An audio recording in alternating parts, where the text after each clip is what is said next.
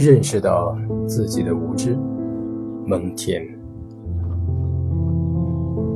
需要摆脱无知，就要先承认无知。经义是一切哲学的根本，探索是进步的基础，无知则是死胡同。骄傲的人宁愿做满口胡言和谎言的首领，也不愿做真理学校的弟子。真正有知识的人的成长过程，与麦穗的成长过程一样。麦穗空的时候，麦子长得很快。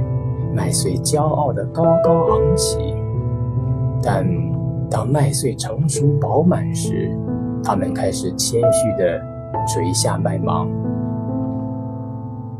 我们知道的知识，跟我们的无知相比，仅是沧海一粟。